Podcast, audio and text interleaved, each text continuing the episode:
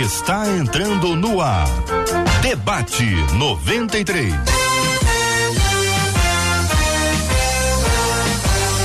Realização 93 FM. Um oferecimento Pleno News. Notícias de verdade. Apresentação J.R. Vargas. Alô, meu irmão. Alô, minha irmã. Aqui fala J.R. Vargas, estamos de volta, minha gente. Começando aqui mais uma super edição do nosso debate 93 de hoje, sexta-feira, 7 de outubro de 2022. Que a bênção do Senhor repouse sobre a sua vida, sua casa, sua família, sobre todos os seus, em nome de Jesus. Bom dia para você que já nos acompanha de todos os cantos desse maravilhoso planeta. Internet tá bombando, hein? O povo de Deus acompanhando a gente pelo canal do YouTube, Facebook, site. O nosso o nosso programa vira podcast, vira está aí nas plataformas é, Deezer, Spotify e outras mais. É só participar. Debate 93 já está no ar acolhendo com carinho aqui o pastor Douglas do Carmo. Alô, pastor Douglas, bom Opa. dia. Bom dia, JR. Bom dia a todos os nossos queridos debatedores, todos os ouvintes, família 93. Bom estar aqui mais uma vez nessa sexta-feira relativamente fria é. no Rio de Janeiro, para a gente poder né? discutir sempre um assunto bíblico relevante e especial. Deus abençoe a todos nós. Amém. Reverendo Evaldo Berangé, como é que vai o senhor, Reverendo Evaldo? Bom dia, bem-vindo. Bom dia, JR. Bom dia a todos os nossos ouvintes. Bom dia aos colegas da mesa e bom dia a todos aqueles que estão querendo amar ao Senhor Jesus Cristo. Benção puríssima, pastor Fábio Nunes. Como vai o senhor, pastor Fábio? Bom dia, bem-vindo. Bom dia, JR. Bom dia aos nossos ouvintes. Estou bem, graças a Deus. É muito bom poder retornar aqui. O debate é sempre uma oportunidade da gente aprender, compartilhar e crescer no conhecimento da graça e do Senhor Jesus. Marcela Bastos, muito bom dia, Marcela Bastos no debate 93 de hoje. Bom dia, J.R. Vargas, nossos amados debatedores com a gente hoje, nossos ouvintes que, como você bem disse, estão de vários lugares aqui do Brasil e também de todo mundo. Hoje eu vou começar ao contrário, vou lá pro YouTube, porque TV Web Maranhão, a turma de Maranhão tá acompanhando a gente, JR, lá no nosso canal do YouTube 93 FM Gospel. Beijo para você que tá aí no Maranhão em qualquer outro lugar do planeta. Vai lá dar essa sua curtida, você vai tornar esse vídeo cada vez mais relevante e aí mais gente vai ser alcançado através das palavras liberadas aqui no Debate 93. Lá na nossa página no Facebook também já tem gente ligadinha, o caso Inês França, que já disse assim: eu fico na expectativa, porque eu sei que eu vou aprender um pouco mais com vocês. Nossa página Rádio 93.3 FM. Você pode compartilhar e dizer que o debate 93 já começou e também dar a sua opinião por lá. Opinião também você dá pelo WhatsApp, que é o 21 96803 8319. 21 96803 8319. Quero anunciar aos navegantes que hoje o horário eleitoral já está de volta. Temos um horário a cumprir, infelizmente, não podemos ultrapassar o nosso horário limite. Precisamos estar bem ajustados a tudo que está acontecendo. Eu quero conversar com você sobre o nosso tema do programa de hoje. Daqui a pouquinho vou ler aqui, mas também quero trazer para você um assunto. Eu quero ver a sua opinião. O assunto está na pauta, está no nosso dia a dia. E linguagem neutra. Você sabe o que é linguagem neutra? Sem procurar no Google, sabe o que é, que é linguagem neutra? Se sim, qual a sua opinião sobre esse assunto? Se não, é só dizer, não sei, não sei o que é isso aí não. Participa comigo aqui, participa com o Debate 93 pelo nosso WhatsApp. Alô, o número do nosso WhatsApp está na tela. Para quem está acompanhando a gente pela internet é 2196 803 8319 2196 803 8319. Sua participação com a gente também aqui no chat do Facebook, chat do YouTube. Linguagem neutra. Você sabe o, do que se trata? Você sabe o que é uma linguagem? Sem procurar no Google, sabe o que é linguagem neutra? Se você sabe qual a sua opinião sobre esse assunto, quero ouvir a sua voz aqui no debate 93 de hoje também. Este é o debate 93 com J.R. Vargas. Senhores debatedores, a Bíblia diz em Números 23, 18, conta um dos nossos ouvintes, que Deus não é homem para que minta, nem filho de homem para que se arrependa. Mas Gênesis 6, 6 afirma então se arrependeu o Senhor de ter feito o homem na terra. A Bíblia está se contradizendo se Deus não se arrepende porque se arrependeu de ter criado o homem. Sendo assim, Deus pode, mais uma vez, se arrepender diante de tanta maldade humana? Pastor Fábio, vou começar ouvindo o querido irmão. Qual a sua opinião, sua palavra inicial sobre esse assunto? Bom, JR, volta e meia a gente se depara com essa pergunta, principalmente o pessoal que está iniciando a leitura bíblica e os novos convertidos e estão com aquele apego intensivo de buscar mais, conhecer mais a palavra de Deus, e aí de repente se depara com, com dois textos que se você não tiver uma visão mais ampla, se você não entender o contexto, se você não entender a linguagem bíblica, você pode realmente até pensar, ter uma contradição. Mas é importante que a gente consiga perceber e entender essa linguagem que a Bíblia nos propõe. A Bíblia fala de coisas espirituais dentro de uma linguagem humana. Nós cremos que a Bíblia é a palavra de Deus na linguagem humana. Só que a linguagem humana, ela é limitada. Ela não alcança a nossa mente não alcança Deus. O que nós temos de Deus é o que ele revela. Logo, em alguns momentos, a gente vai ter que se deparar com essa limitação literária. Eu, inicialmente, eu digo que o que está sendo levantado aqui é uma limitação literária, assim como a gente percebe que a gente vai buscando características humanas em Deus, como mão, braço, olhos, e a gente sabe que Deus é espírito e Deus não tem mão, Deus, Deus não tem braço, Deus não tem olhos, nós também podemos olhar nessa perspectiva a limitação quando se envolve os sentimentos uhum. também. Reverendo Evaldo, sua visão introdutória sobre esse assunto. Pois é, eu, eu, concordo com o que foi dito até agora e eu quero acrescentar algumas coisas que eu acho que são interessantes a gente olhar. A primeira coisa que a gente tem que pensar é que as pessoas que ouviram e leram esses textos inicialmente, eles compreenderam e não tiveram essa dúvida. Tanto é que os dois textos estão convivendo na Bíblia em lugares diferentes, então não houve um estranhamento de quem ouviu isso e tal. Então, o que nós precisamos fazer na exegese? Nós precisamos penetrar na mente dos ouvintes originais para entender como eles entendiam esse tipo de palavra. Isso tem a ver com as questões literárias. O primeiro texto que foi citado é o texto lá de, de Números e está na boca de Balaão, que é um falso profeta.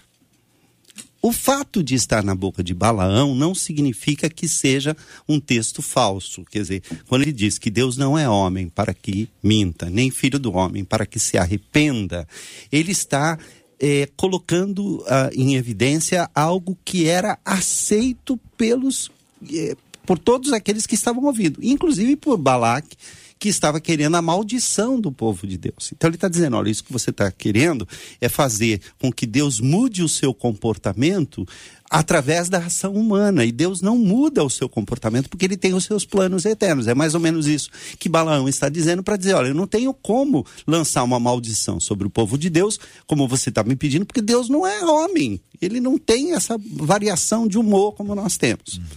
Quando Gênesis 6 vai falar do assunto, ele vai falar numa situação em que ele está contando o episódio do que deu origem ao dilúvio, a maldade se espalhando e tal. Então, uh, o que ele está dizendo ali é que, aparentemente, aquilo que Deus planejou desde o início não está acontecendo na terra. Então, Deus mudou o seu, a, a sua ação em relação àquilo que se esperava dele. A palavra arrependimento aí significa mudar de atitude. E é, como disse o pastor, é uma, uma linguagem que é chamada de antropo, antropomórfica ou antropática. Quer dizer, a antropomorfia é quando você atribui a Deus ações que naturalmente são humanas, mas não são naturais em Deus, porque Deus não é homem, e sentimentos que não são próprios de Deus, mas são próprios do homem. Mas é uma maneira didática de ensinar ao povo, dizendo: olha, aparentemente o plano de Deus era manter a humanidade, mas por causa do comportamento da humanidade, houve uma mudança do nosso ponto de vista do plano de Deus. Do ponto de vista divino, não houve mudança alguma. Deus não se arrepende. Mas quando nós examinamos o curso das, das coisas, aparentemente Deus ia deixar que o homem mantivesse. Afinal de contas, ele criou o homem livre. Não, mas Deus resolveu intervir. Então, essa mudança na aparente ação de Deus é retratada através da palavra imperfeita, arrepender-se. Pastor Douglas do Carmo. Muito bem. JR, hum. é, acredito que Deus, ele substancialmente está acima da Escritura, substancialmente está acima da Escritura, e se permite ser compreendido por meio da literatura, que a gente pode chamar de adequação vocabular, né? o, o, o pastor Fábio falou isso, adequação vocabular, e dentro dessa adequação vocabular, se tem então um sentimento como esse: Deus se arrepende, Deus volta atrás, como é que funciona uma coisa como essa? o reverendo já pontuou aqui, né, o que a teologia sistemática em si define, que é a antropopatia, uhum. que atribui determinados sentimentos e emoções no tocante a Deus, que a gente sabe que é, substancialmente Deus não se permite encontrar esse tipo de emoções ou de sentimentos nele, porque Deus é soberano. Deus é soberano. Sendo assim, a gente já consegue praticamente que ter uma palavra coesa a respeito desse, dessa primeira abordagem. O que eu gostaria de, de acrescentar é que, mesmo a gente tendo esse tipo de leitura, ou o cristão tendo esse tipo de leitura, a gente não pode ver isso como algo errado sabendo que o próprio Deus se permite ser compreendido através da adequação vocabular, e isso de certa forma nos permite ter esse tipo de encontro na literatura bíblica, a gente também não pode ser tão incisivo é, ou, sei, ou sei lá, é, tão enfático a tal ponto de dizer assim: olha, gente, esse tipo de, de, de compreensão é uma compreensão errada, imediatamente errada. De tal maneira que a pessoa, através desses meios da antropopatia, tem uma forma, JR, de tentar penetrar um pouco mais dentro desse núcleo insondável de Deus. Então, quando a gente observa isso, que não deixa de caracterizar uma espécie de limitação, porque vai aparentar uma espécie de contradição, eu acho que no fundo ou no final de todas as coisas, Deus está por detrás disso que é uma forma de tentar ser compreendido pelo, pelas suas criaturas, de tal maneira que a gente possa, né, de certa forma, entrar dentro desse âmago emocional de é Deus um mistério, né? e, e uhum. compreender, então, uhum. a forma como ele se relaciona com a gente. Então, encerro aqui dizendo, ainda que a gente saiba que isso é uma adequação vocabular e, portanto, limitada, eu acho que ela não pode ser ignorada por nós, leitores da, da Sagrada Escritura, uhum. seja o, o, o não especializado ou até o especialista. Por quê? Porque é somente dessa forma que a gente tenta achar, assim, digamos assim, a expressão emocional de Deus. A gente faz de tudo para traduzir numa linguagem bem acessível a todas as pessoas, que é o nosso objetivo aqui, esses, esses conceitos que são compartilhados em salas de aula, muitas vezes, ambientes é, teológicos, né? Vocês citaram aqui dois termos, antropopatia antropomorfismo. Como eu estou no rádio, a gente tem que. Uhum. É, porque fa facilita claro. a nossa audiência, né? Ah, então você tem esses termos. Tem uma outra, uma outra, um outro termo que seria muito bom que vocês adicionassem, pudessem explicar, é a questão do atributo da imutabilidade de Deus. Que isso talvez também possa nos ajudar a entender essa essa perspectiva do arrependimento. Mas vamos lá, vamos ter, vou tentar dar um exemplo aqui bíblico para vocês nos ajudarem. Vamos lá para o dilúvio, vocês nos colocaram lá.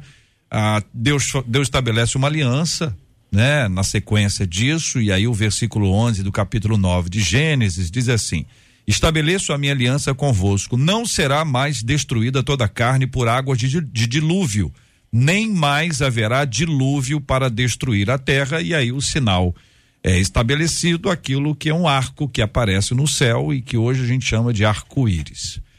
Muito bem, então Deus fez uma aliança com o seu povo, e aqui especialmente com Noé, dizendo que a terra não seria mais destruída por água, dilúvio.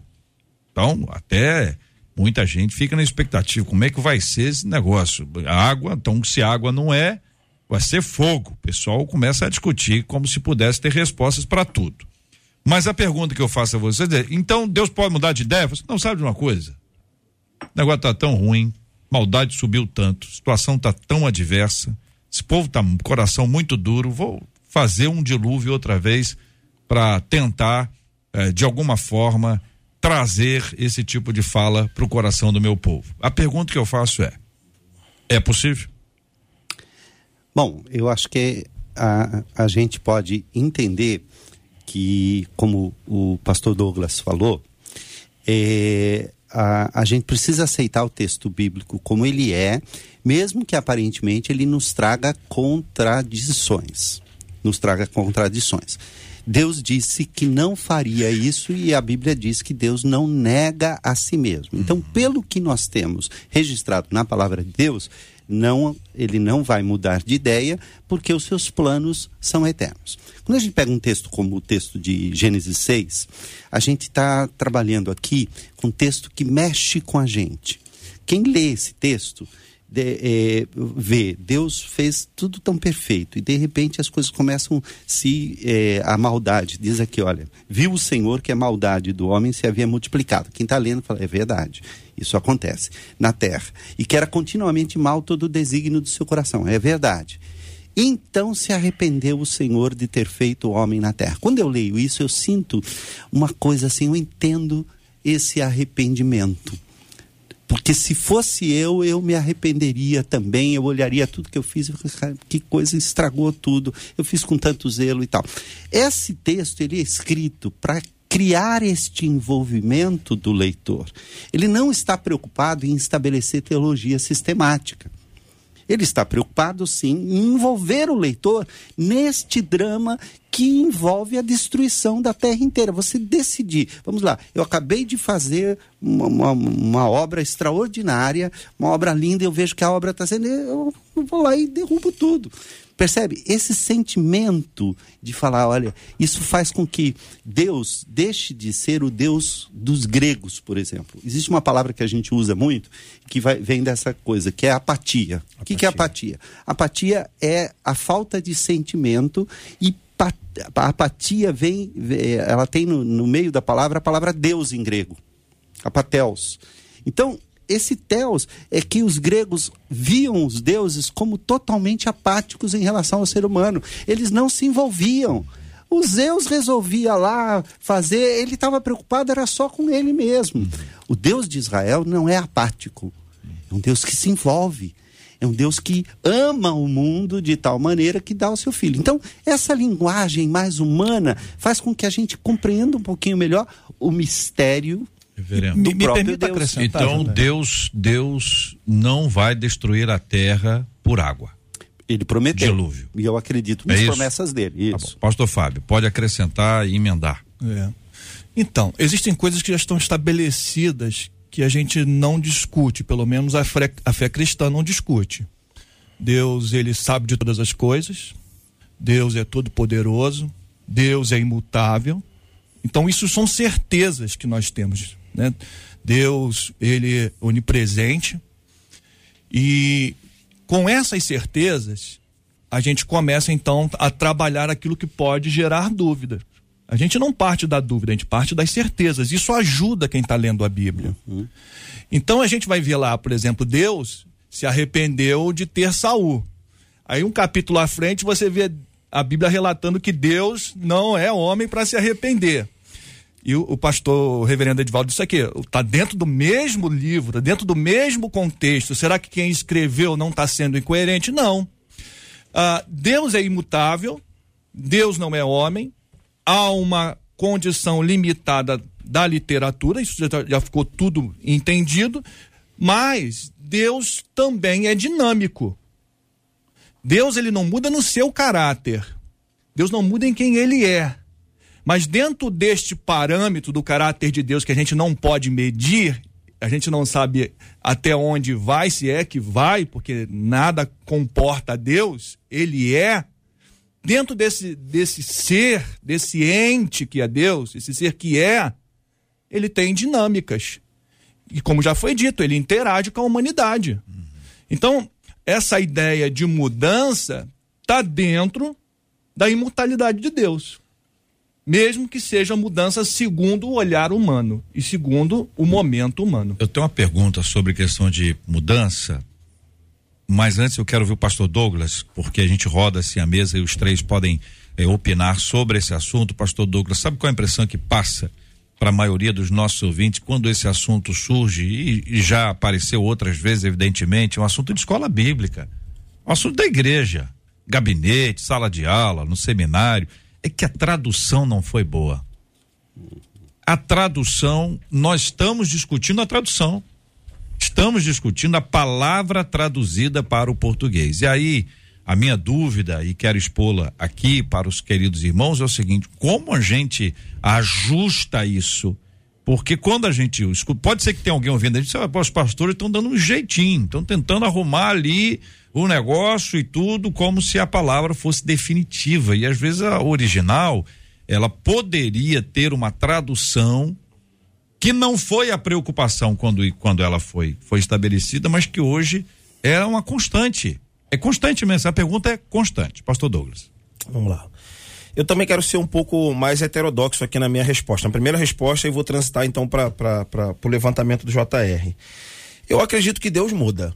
Ele não muda em termos de caráter, não muda em termos de essência, mas eu acho que o seu plano é dinâmico de fato e isso está dentro da sua categoria de soberania. Ele é soberano para mudar. Hum, ele, ele pode, pode mudar. Pode, ele pode. Ele é soberano para poder fazer isso. Senão a gente vai acabar colocando algemas em Deus. Hum. A meu ver, isso, isso pode se caracterizar um problema, que você não, Deus não pode fazer isso. Não pode, não pode, não pode, não pode, não pode.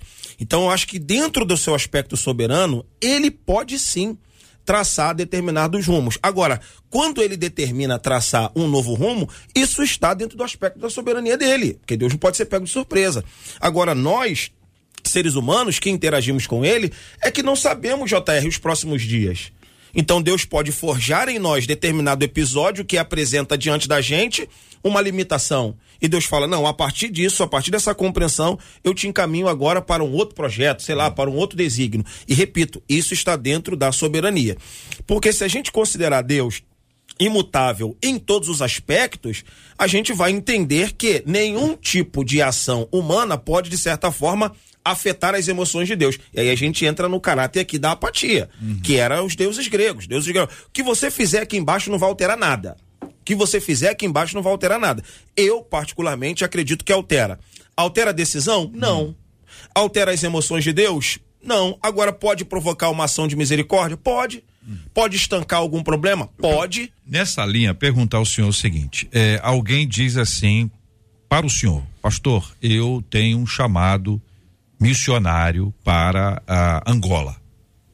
Certo? Passa o tempo, passa o tempo, circunstâncias diversas acontecem e essa pessoa diz para o seu pastor: Eu entendi mal.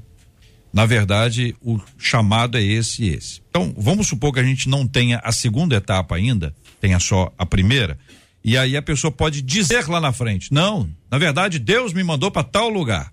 Foi Deus que mudou ou foi eu que não entendi? O propósito de Deus para minha vida?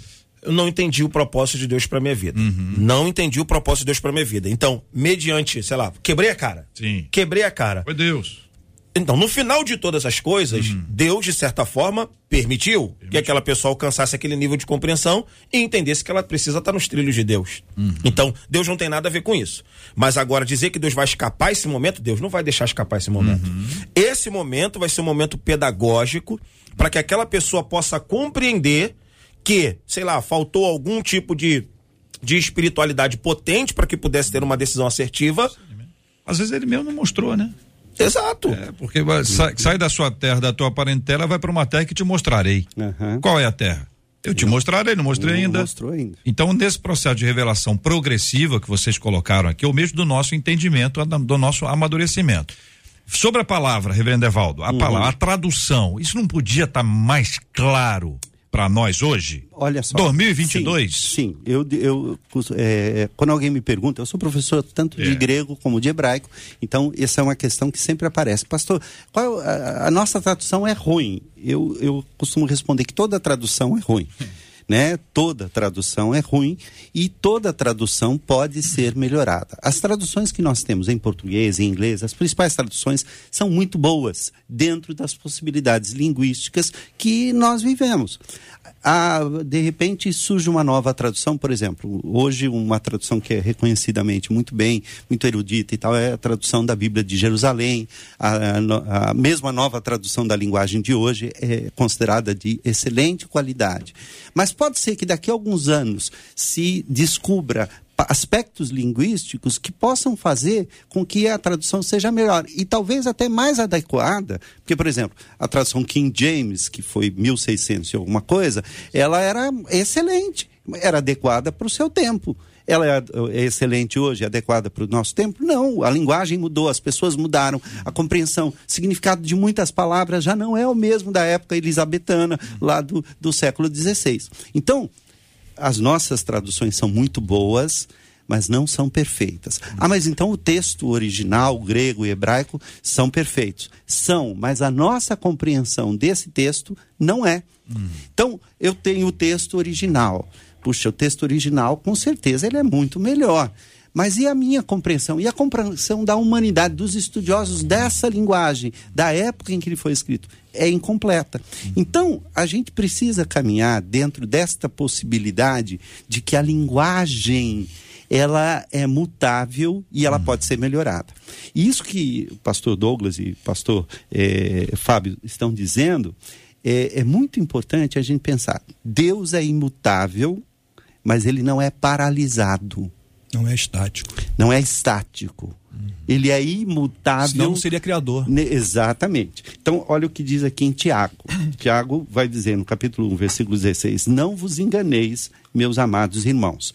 Toda boa dádiva e todo dom perfeito são lá do alto, descendo do Pai das luzes. Se ele é o Pai das luzes, ele é a origem de toda a luz. Uhum. Ora, a gente sabe que no mundo a luz sofre variação, porque o sol caminha, há uma sombra, a sombra muda de lugar e tal. Então, olha só, o Pai das luzes, em quem não pode existir variação ou sombra de mudanças. Então, olha que interessante aqui a imagem que Tiago está colocando. Se você tem uma, uma fonte luminosa aqui, ela é fixa, mas você tem objetos mutáveis diante dele, a sombra projetada, ela varia, mas a luz originária não.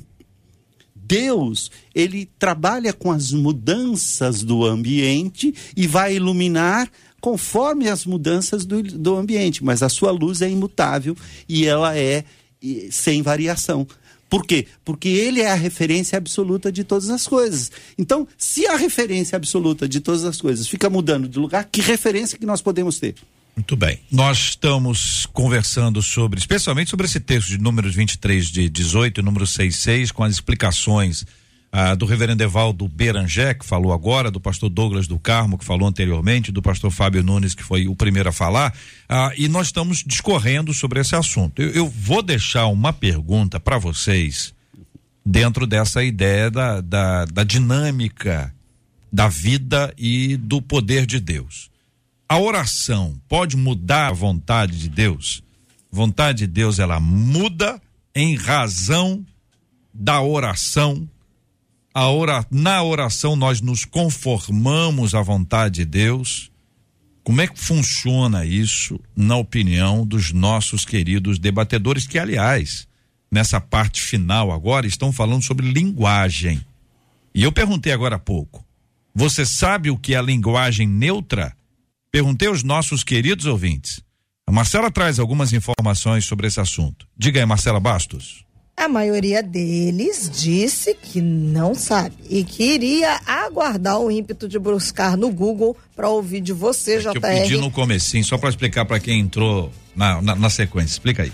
É, o JR logo assim que abriu, ele perguntou se os nossos ouvintes sabiam que era linguagem neutra, sem buscar no Google. Então a maior parte disse assim, olha, Estou segurando meu ímpeto de procurar no Google, porque eu vou ouvir do JR o que, que é a linguagem neutra. Agora, entre aqueles que disseram que sabem o que é, uma das nossas ouvintes, a Maria, disse assim: Eu, quando observo essa linguagem neutra, eu penso assim, mas é ridículo o lugar aonde estão querendo nos levar.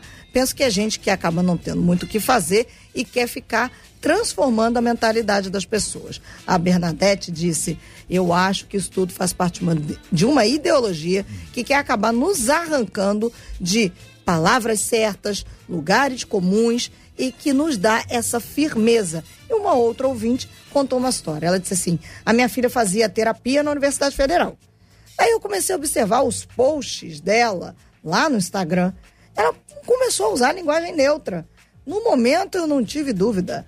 Tirei a minha filha da terapia, porque sabia que a terapia dela, segundo que diz a nossa ouvinte, era com estagiários de psicologia que estavam influenciando, inclusive, a linguagem da minha filha, conta essa ouvinte. Bom, a linguagem neutra, também conhecida como linguagem não binária, tem como objetivo evitar o uso dos gêneros tradicionalmente aceitos pela sociedade, masculino e feminino, de modo a tornar a comunicação mais inclusiva e menos sexista. A fonte está aí para você que está nos acompanhando, é o Migalhas. Tem muitas outras fontes. Nesse tipo de linguagem, substitui-se os artigos feminino e masculino por um X, por E ou por arroba, que a gente utiliza na internet o tempo inteiro. A palavra todos ou todas, por exemplo, na linguagem neutra ficaria todes. Todes, aí com T-O-D-X-S, não sei nem como é que se pronuncia. Ou todas, mas o todas não com A, com arroba. Há quem defenda ainda o uso do termo elu, no lugar de ele ou ela, para se referir a qualquer pessoa independente do gênero, de forma a abranger as pessoas não binárias que não se identificam como homem nem como mulher. Quero ouvir os nossos queridos debatedores, todos especialistas na linguagem português, na língua portuguesa, na língua grega, hebraica, aqui ah, no desenvolvimento dessa, dessa construção bonita que a gente tem de conversa aqui entre nós. Fiquem à vontade. Oração ou a linguagem neutra? Linguagem neutra. Linguagem neutra. Linguagem Ok. neutra, pastor. Bom, a, a língua ela é tão dinâmica quanto a sociedade. E isso também é um fator que dificulta a nossa tradução, porque talvez algumas traduções que nós fizemos no passado, hoje, que eram muito boas, desuso. caíram de desuso, já, já não dá mais sentido.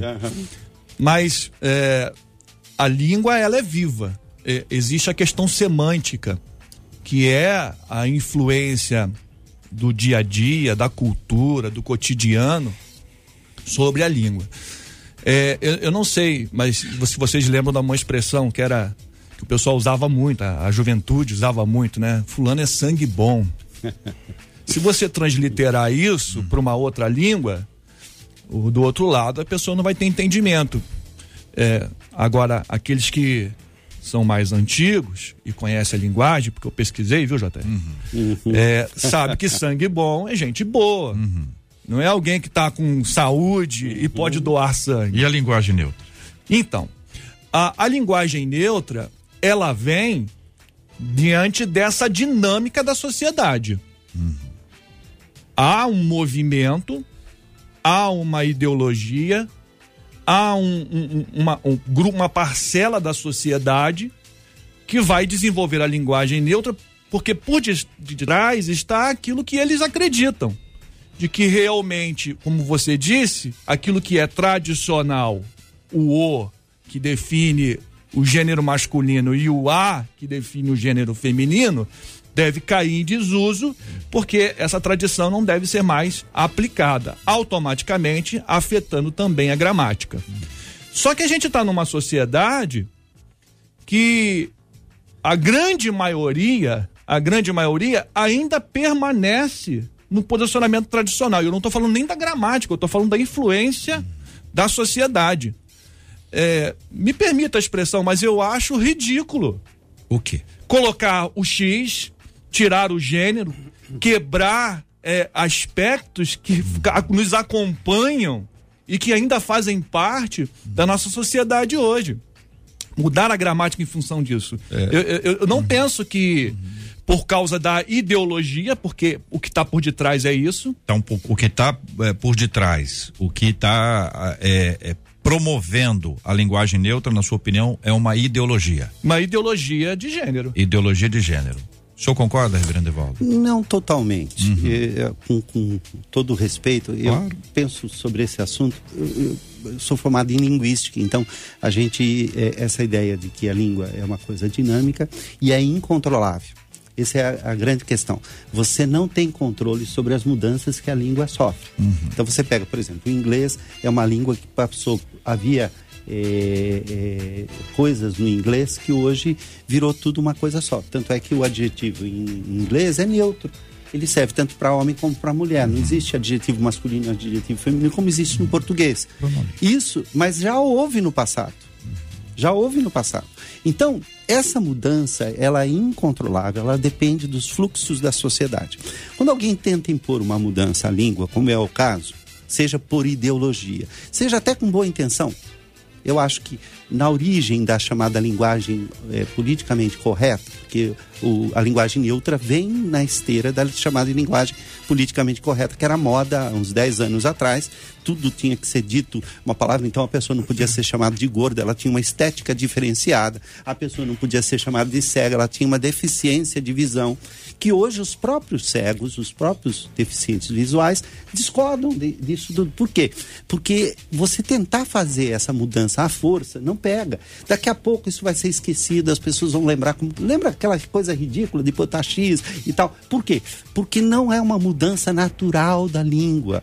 O, o, o gênero neutro não existe no português. Existe no grego, existe em outras línguas, e ele não pode ser imposto simplesmente através de alguém que queira. Ou, assim, eu quero evitar não é, não, não é nem o preconceito, eu quero evitar a discriminação. A gente sabe que existe discriminação com quem pensa diferente ou com quem age diferente. A gente pode discordar disso, mas não deve discriminar, não deve perseguir, não deve nada disso. Tentando mudar essa realidade, que é, uma, é, um, é um problema que precisa ser resolvido, ou querendo impor a minha maneira de pensar aos outros, e aí seria o caso de uma ideologia, eu não vou conseguir mudar a língua e a língua vai ter o seu rumo natural. Daqui a pouco isso vai ser colocado assim, ah, é, é ridículo. E só um comentário muito rápido, né, sobre a, a ouvinte que falou que tirou da, da, da é claro que a gente não sabe tudo sobre é, o assunto. Exatamente. É, e a gente Pode precisa tomar motivos, cuidado. Né? É, mas será que foram os estagiários mesmo que influenciaram? Será que essa menina não está tendo influência do meio, da escola, da, dos colegas, de ver nas próprias redes sociais isso tudo acontecendo? Então Agora, a gente precisa a tomar pergunta, cuidado de fulanizar. A pergunta, reverendo uhum. Evaldo, é, pastor Fábio, pastor Douglas do Carmo é a seguinte: é que quando uma coisa é essa essa dinâmica natural, a gíria, o sangue bom, pastor uhum. Fábio, essa é gíria. E outra coisa, gíria é localizada, é regionalizada, é, aquela gíria, gíria que só quem entende de fato o que está sendo dito é o povo daquele lugar até que isso se espalhe. Isso. Essa linguagem neutra que tem na perspectiva do pastor Fábio uma uma ideologia, uma ideologia de gênero está é, é, a empurrando e até a impondo, gerou uma série de discussões. Câmaras municipais, assembleias legislativas discutiram esse assunto e o próprio STF. Uhum. O próprio STF, o Supremo Tribunal Federal, está debruçado sobre o tema e já o fez anteriormente. O portal do STF, uma matéria de julho do ano passado, diz: PT questiona decreto que proíbe o uso de linguagem neutra de gênero em escolas e órgãos públicos de Santa Catarina. Vários estados, por isso eu estou lendo aqui os estados. Vários estados, isso, Rondônia aconteceu isso recentemente. Ou seja, não é uma questão que é natural. As pessoas não começaram a falar sangue bom, pastor fala. É uma questão que está sendo imposta e que de alguma forma ela vai ganhando espaço, se resiste a ela, sobre para o STF, que é quem vai definir. O STF vai decidir como é que vai ser isso, especialmente em concurso público, pro Enem. Então você imagina bem, o Enem é uma prova nacional. Os meninos e as meninas da, do país inteiro vão estar ali para preparar a prova e vai estar lá a linguagem neutra sendo colocada. Eles vão ter que aprender a usar a linguagem neutra e na hora que eles aprenderem a usar para o Enem, essa linguagem já foi incorporada ao vocabulário deles dificilmente se recuperará. Ok. É, assumo um posicionamento dizendo que não é natural, a meu ver, não é natural. Não é um avanço da gramática, naturalmente uhum. também. Não é um Sem avanço dúvida. da gramática. Uhum. Até mesmo se for uma, um, um, neologismo, né, que é uma espécie de forçação, grosso modo, também não culminaria no resultado da construção das palavras, como se terá em caso de aprovação. E eu vejo que é uma questão imposta por alas políticas de esquerda que querem relativizar e desconstruir o normativo e, acima de tudo, a sociedade judaico-cristã que estabeleceu-se a cultura do Ocidente. Então já, a gente já consegue ver daí a coisa. Então, a partir dessa, dessa perspectiva, JR, a gente sabe que isso está se estabelecendo, se estabelecendo em universidades, e há professores universitários que encabeçam esse tipo de formatação na linguagem.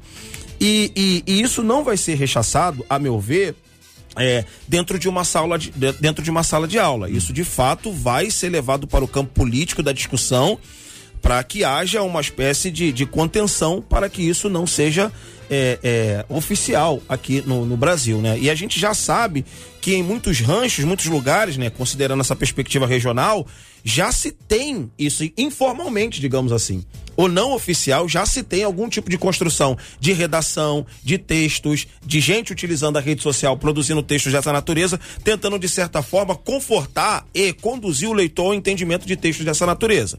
Então, a meu ver, vou, vou, vou ser, digamos assim, mais polêmico uhum. aqui. Uhum. Eu vejo isso um, um dedo de Satanás sabe? Eu, eu, vou, eu vou demonizar, eu vou demonizar. Uhum. Então, a meu ver, JR, encerrar aqui a minha fala, uhum. eu acredito que, que isso aqui é um, um, um, um forte indício de uma sociedade que quer desconstruir os valores que nós cristãos obtivemos, mas não só cristãos seguem os valores pessoas do bem que não são cristãs, de certa forma também é, é, é, recusam ou rejeitam esses tipos de valores.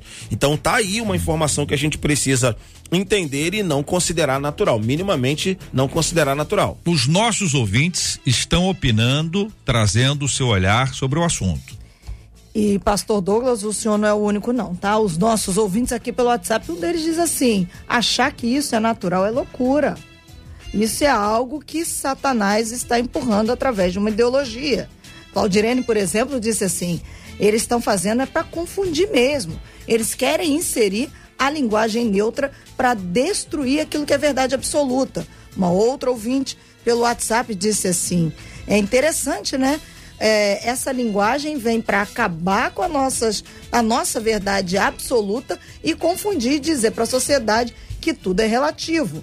Uma, um outro ouvinte, o Fábio, Fábio Soares, pelo Facebook, disse assim: Eu acho que não se deve mudar o português, a gramática, por causa de uma ideologia. Logo abaixo do Fábio, a Bernadette disse assim: Sabe o que é mais duro? É que as crianças são as que pegam mais facilmente essa linguagem e os pais não vão entender nada sobre essas palavras neutras enquanto elas já estão lá na frente caminhando nisso. Elas são as alfabetizadas e à medida que forem alfabetizadas, à medida que a sala de aula essa discussão for, é, for discussão não, isso for aplicado, é por isso que vários estados, vários estados discutiram esse municípios e estados discutiram esse assunto, rechaçaram, não vai, não vai, não vai. Aí muito bem, o estado, por exemplo, estado de Rondônia, o estado de Rondônia resolveu que não, não vai, não vai aonde? Proíbe o uso de linguagem neutra nas escolas públicas ou privadas e em editais de concursos do estado. Você imagina o que, que significa isso aí? O, o governador foi lá e olha, acabou, não vai, não pode. Muito bem, vai para frente, o resultado tá lá. Aí alguém leva o assunto pro STF, pro STF dizer se vai ou se não vai. E houve exatamente isso, uma ação direta de inconstitucionalidade para poder reverter o assunto. Muito bem, vamos lá. Reverteu em um estado, aplica a todos. Reverteu em um estado, vai aplicar a todos os estados. Então o que está aí é um assunto para sua reflexão. Pensa bem no que nós estamos conversando aqui. Gosto do ouvinte que logo diz assim, isso é ridículo. Pois é, exatamente coisas como essas estão subindo. E você precisa estar muito atento a isso a sua própria linguagem, a comunicação que acontece dentro da sua casa, ao que está acontecendo na escola, na sua própria escola, na escola dos seus filhos, esse movimento que parece natural, parece natural, mas na verdade não é. Há uma intenção por trás disso, como opinaram aqui os nossos queridos debatedores. E naturalmente, isso também tem uma intenção política. É bom observar porque isso tem tudo a ver com política. Porque uma hora que chega um governo, seja ele qual for, município, estado, federação, lá em cima, nacional, em qualquer um desses níveis, e ele estabelece isso para suas secretarias municipais, estaduais ou para o ministério, isso vai sendo imposto de cima para baixo. E essas coisas são muito difíceis de serem revertidas uma vez que elas entraram em uso. Precisamos observar trazer isso com muita atenção e muito cuidado também nesse período eleitoral.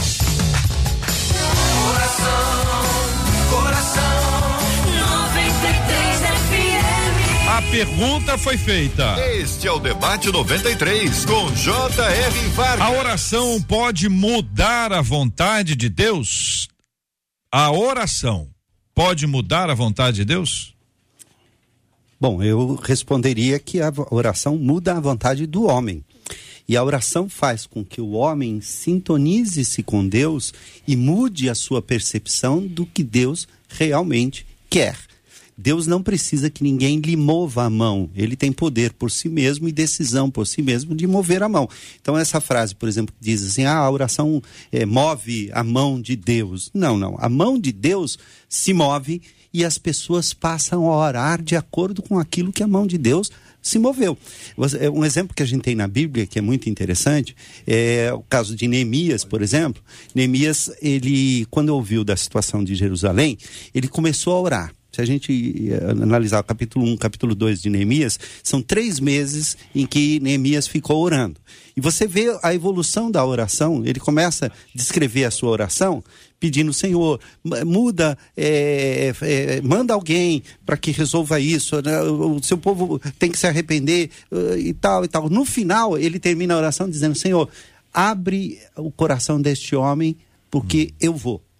Ele começou pedindo, manda alguém e termina dizendo: Eu vou. Uhum. Então o que, que mudou? Uhum. E aí, pastores? Coração do homem. Uhum. O maior exemplo para mim é o exemplo de Jesus, que está né, preste à crucificação e o texto diz que Jesus convida os seus amigos para orar com ele. O texto diz que Jesus está numa tristeza mortal, é um momento difícil, e ele ora e ele pede ao Pai que se fosse possível, em numa outra tradução, o Senhor tem todo o poder, o Senhor pode, então Jesus sabe que Deus, o Pai, pode mudar aquela situação, mas ele diz, mas que seja feita a tua vontade. A oração não é um mecanismo de controlar Deus. Eu uhum. acredito que a oração é o mecanismo do relacionamento que nos faz entender exatamente, como disse o reverendo Edivaldo, o que Deus quer para nossa vida. Mais conhecido como Evaldo.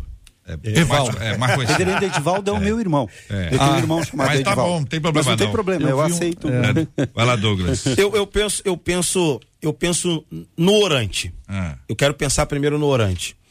Boa essa palavra. I, imagina, imagina, JR, o orante. É, quem ora não é orador, quem ora é orante. É orante. Perfeito, lindo isso. Então vamos lá, eu, eu queria pensar no orante. Imagina o orante sabendo disso aqui. Olha, quero te informar de antemão. É, qualquer pretensão sua de se aproximar de Deus, tentando é, extrair dele algo que, que, que lhe atenda, vai ser fadada ao fracasso, suponhamos, né? Então, né? É, se eu, se eu falar isso pro orante, o orante já se aproxima de Deus sem nenhuma expectativa. O orante se aproxima de Deus sem nenhuma esperança, sabendo que ele vai orar por palavras diante do Senhor e aquilo não vai ter nenhum tipo de, de, de, de repercussão. Então, eu ainda quero acreditar numa simbiose. E, e, e, acreditar que Deus pode mudar decretos por meio da oração, e isso lhe cabe à sua soberania. Uhum. Isso lhe cabe à sua soberania. Sendo assim, pode ser que num ato de apelo a Deus que o orante faz por meio desse recurso, Deus reivindique alguma coisa, Deus mude um decreto, Deus faça acontecer alguma coisa. Tá bom, fez, aconteceu. Ah, como a gente pode ter certeza se essa era ou não a vontade de Deus? A gente não tem certeza. Uhum. Então eu ainda, vou, vou ser bem franco aqui com vocês, ainda que eu não tenha certeza se mude ou não, confesso, não tenho certeza. Uhum. Eu acho que o orante precisa ter essa liberdade de se aproximar de Deus, acreditando que Deus pode fazer aquilo que ele pede. Deixa eu ver se eu entendi o senhor no raciocínio reverso. É, se o orante entender que Deus não muda esta situação, ele deixará de ser orante. Eu vou dizer, eu vou orar eu por que acredito, razão? Isso, eu acredito isso está dizendo. Sim. Mas aí a gente estabelece a questão dessa intimidade com o Senhor e do, da conversa franca com Ele, que a vontade de Deus é boa, agradável e é per, perfeita, a gente não sabe e não sabe o final. Né? O ponto é esse, a gente não sabe o final. Do, do que vai acontecer no final história. É. Você está orando por um cargo público, você está orando por uma prova, seu filho está fazendo um, um, uma, um concurso público. Vamos botar uma coisa que não tem vida e nem morte, tá? Por isso eu estou indo para outro lugar. Uhum. E você está lá, você está fazendo sua parte, está estudando, você está se empenhando, está fazendo bonitinho, você está orando. Aí você diz, Senhor, é, é, minha prova, minha prova, minha prova. A vontade de Deus pode ser não. Uhum. Aí você não é aprovado, mas você passa numa outra coisa, depois diz, olha qual a vontade de Deus. Agora ficou claro a vontade de Deus. Se Deus tivesse me atendido, eu teria dado é. com burros na água, como se dizia antigamente. Se meus pais tivessem eh, feito tudo que eu pedi, eu estaria perdido. E a gente tem que lembrar que esse não de Deus, ele é terapêutico e ele é educativo. A gente tem um, um caso de não de Deus muito sério na Bíblia, que é quando Elias pediu a morte. Elias falou, Senhor, basta, tira a minha vida. E aparentemente a resposta de Deus foi um não tão forte uhum. que Elias nunca morreu. Nunca morreu. É, mas o pastor Douglas, quando ele usa a palavra soberania, uhum. ele volta com outro sinônimo, mas é a vontade de Deus. Então Deus na sua soberania ele está estabelecendo a vontade. Logo, a oração não muda a vontade de Deus. Outra questão que eu acho que é importante é que a gente confunde oração com pedido. Uhum. É por isso que a gente tem desesperança, porque a gente acha que oração é pedido. Oração é relacionamento. Uhum. Nem sempre tem a ver com pedido. Pode ser parece... gratidão, é. direcionamento. Não, mas tem uma frase que é a oração move a mão de Deus. A mão de Deus. E eu acho que a mão de Deus se hum. move. Eu também não concordo com pelo, pelo não. próprio poder. Você entendeu? Deus. Então, quer dizer, dá ao ser humano o poder. É. O poder é dele. Sim. Se ele, se ele tem poder de dizer para Deus e Deus vai mover por causa de. Veja, o compromisso de Deus é com o seu propósito. Sim. Tô correto aqui ou não? Uhum. Deus, Deus, vê o todo, não vê só uma parte. Deus não vê só a gente, por exemplo, uma pessoa pode estar agora em casa, ah, chuva, Senhor, tira essa chuva. Na casa ao lado tem alguém uhum. com uma hortinha. Agradecendo a Deus. E, e pedindo, Senhor, continua essa chuva uns três dias aí. orar pelo time, né? Não, correto? Tem gente orando pelo Agora, time. E o Ezequias? E o rei Ezequias? é, o povo gosta do rei Ezequias. É. O Ezequias virou pro lado, orou né? Imagina-se que ele tem orado. Então, eu, eu continuo ah. então nessa, nessa, nessa minha teoria, né? Humilde teoria, uhum. que acredito que Deus não despreza essa simbiose.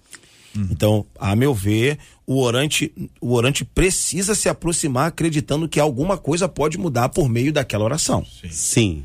Mudou mudou a vontade de Deus. Não, ninguém ora sem fé. É. é. Ninguém Sim. ora sem fé. Não, é, até, agora... até ora, mas não devia, mas é né? Sim, então, então que... eu, eu, acho Aí eu não sei se é oração. Aí eu não sei se é oração é, sem fé, né? Porque a Bíblia diz que sem, quem busca, busca com, com fé. O que o Douglas está dizendo é. é, assim, a gente não vai até Deus na certeza de que tudo que nós pedimos ele vai atender. A gente vai a ele derramar as nossas súplicas e na esperança de que ele atenda aquilo que eu estou pedindo. Só que aquilo que eu estou pedindo pode não ser o melhor.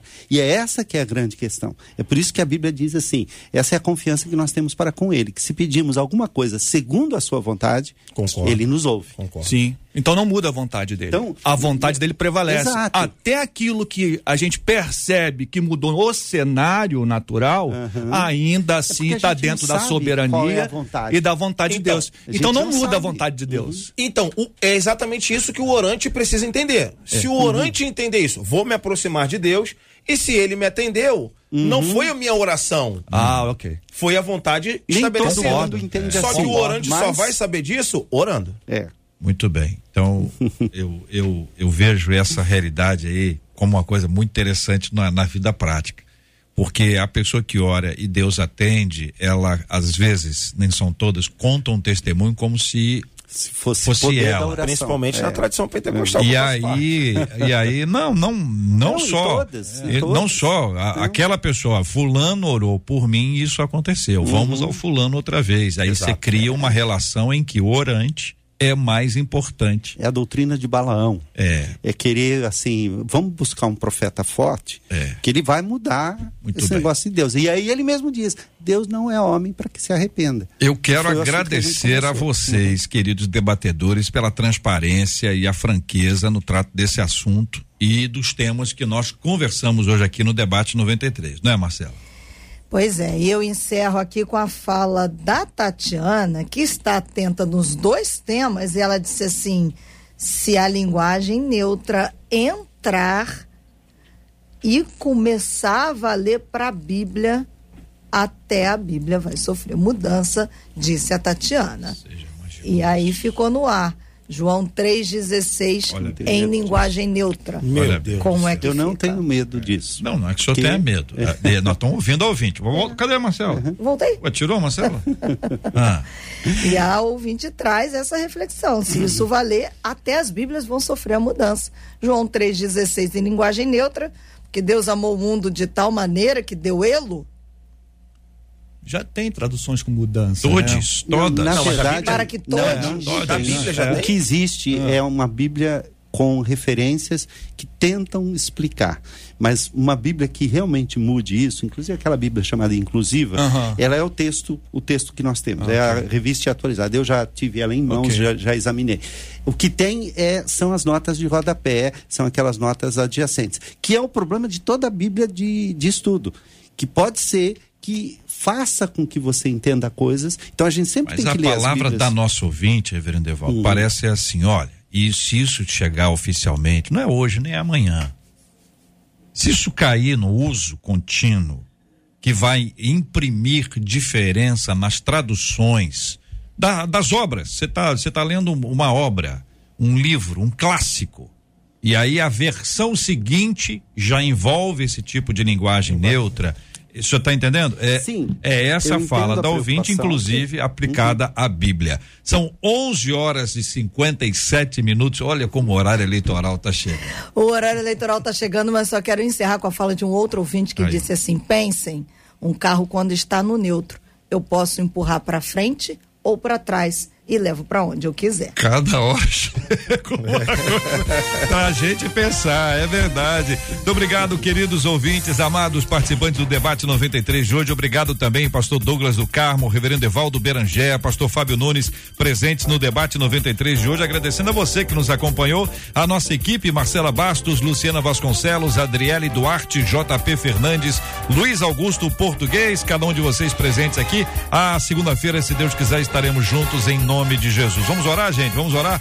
Senhor, nosso Deus e Pai, nós te agradecemos pela bênção do dia de hoje, por essa manhã abençoada e conduzida pelo Senhor. E nós pedimos que, em nome de Jesus, o Senhor nos dê uma tarde muito abençoada, sabedoria para tomarmos as melhores decisões. Que a bênção da saúde repouse sobre aqueles que estão enfermos, que o consolo do teu espírito alcance o coração dos enlutados e que nós tenhamos a paz do Senhor como árbitro no coração da gente. Em nome de Jesus, amém.